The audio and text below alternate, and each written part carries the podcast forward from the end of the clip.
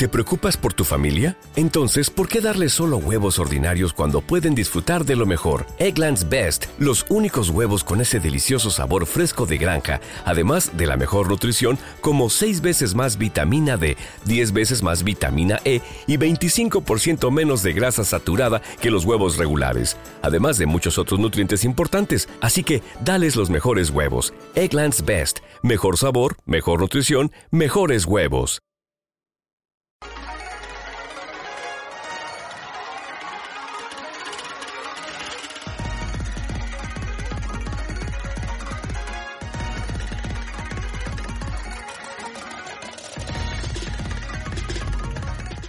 Buenas noches, una vez más aquí estamos en Fútbol de Primera en su episodio número 12. Saludo a mi compañero el porterito. ¿Cómo estás, porterito?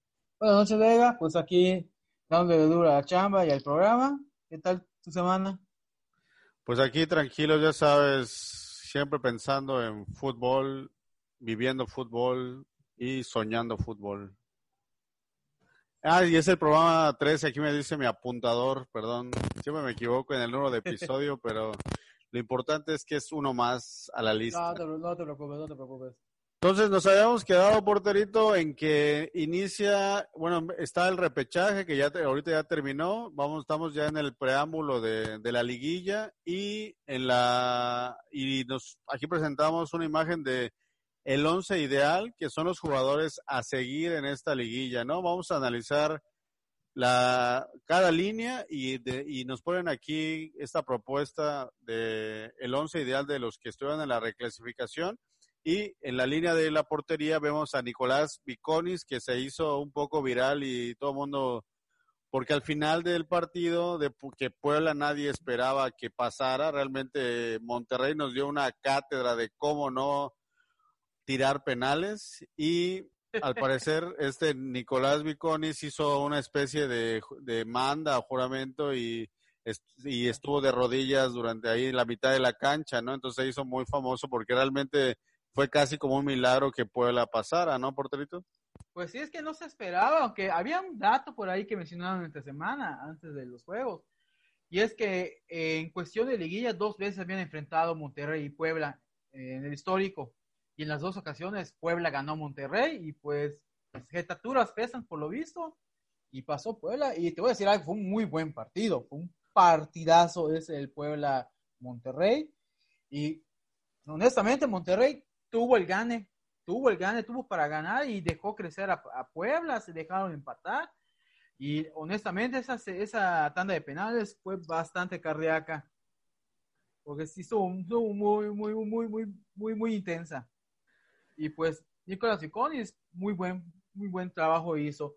Que sorprendió ahí fue el desempeño de Hugo, de Hugo González, porque se esperaba más de él, no tanto en los penales, sino en el juego, porque pues eh, si te recordarás el segundo gol de Puebla, el empate, fue un, un penal y pues ahí pues Hugo se tiró hacia el balón, pero no atajó bien, no supo meter las manos y literal se le fue entre el, costado y las manos el balón.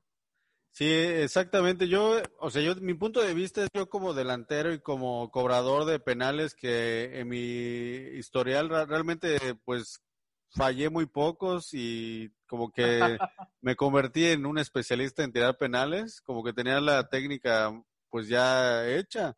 Y realmente a mí me sorprendió ver la manera en que la mayoría de los que tiraron penales en, durante el partido y ya en la tanda de penales, realmente no fueron tanto aciertos de los porteros, sino una ejecución Vaya, terrible, terrible, o sea, no colocados, o sea, como el clásico, ¿no? Que se dice tiras a la fuerza y Sí, o sea, realmente ese que mencionabas de que le pasa por abajo a Hugo González, realmente, o sea, fue una mala técnica de él como portero, pero realmente no, no estaba difícil de parar ese penal.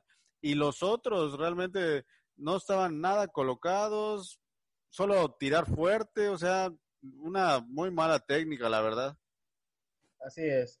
Pero te digo, pues sí llamó la atención eso de Hugo González, pues se supone que es un portero de nivel de selección. Digo, tampoco, tampoco lo vamos a crucificar y demeritar su carrera, pero sí llama la atención pues este tipo de, de desliz a lo que se ha visto con Hugo González antes. Sí, son momentos que él debe aprovechar, no todos los que son seleccionables. Y si ya están ahorita en una etapa de repechaje y ahorita vamos con la liguilla, pues realmente es un momento de que tienen que lucir, ¿no? Tienen que pues, salir concentrados y pues llenarle los ojos a Tata Martino, ¿no? Si se quieren ganar un puesto, no pueden fallar y es más, tienen que dar unos partidos, tienen que ser la diferencia.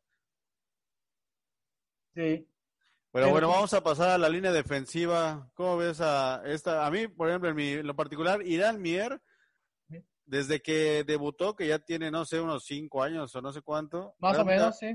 A, mí realmente, desde que yo esperaba, he siempre esperado que diera un gran brinco, porque desde que debutó siempre le vi un gran talento, una gran personalidad como central pero como que tuvo unas temporadas como que se estancó y ahorita como que está volviendo a agarrar ritmo, pero a mi parecer desde un inicio tenía hechuras para irse a, Europa, pero ahorita como que ya se le está yendo el tren, ¿no?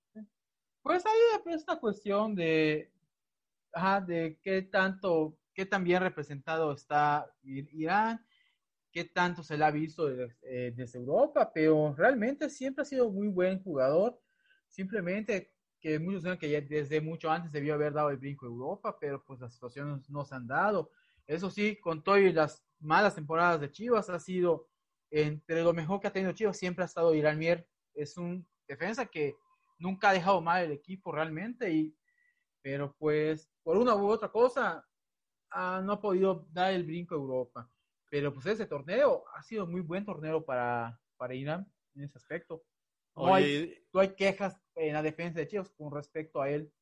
Es el, o sea, es como es capitán de la defensa, ¿no? O sea, es un líder ahí. Pues viene siendo el líder actualmente en la defensa, es el más experimentado de la saga, por decirlo de una manera.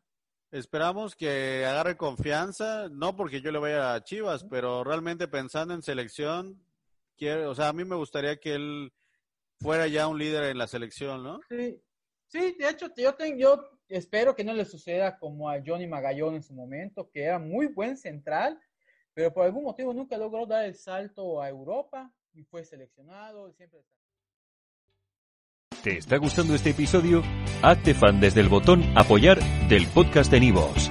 Elige tu aportación y podrás escuchar este y el resto de sus episodios extra. Además, ayudarás a su productor a seguir creando contenido con la misma pasión y dedicación.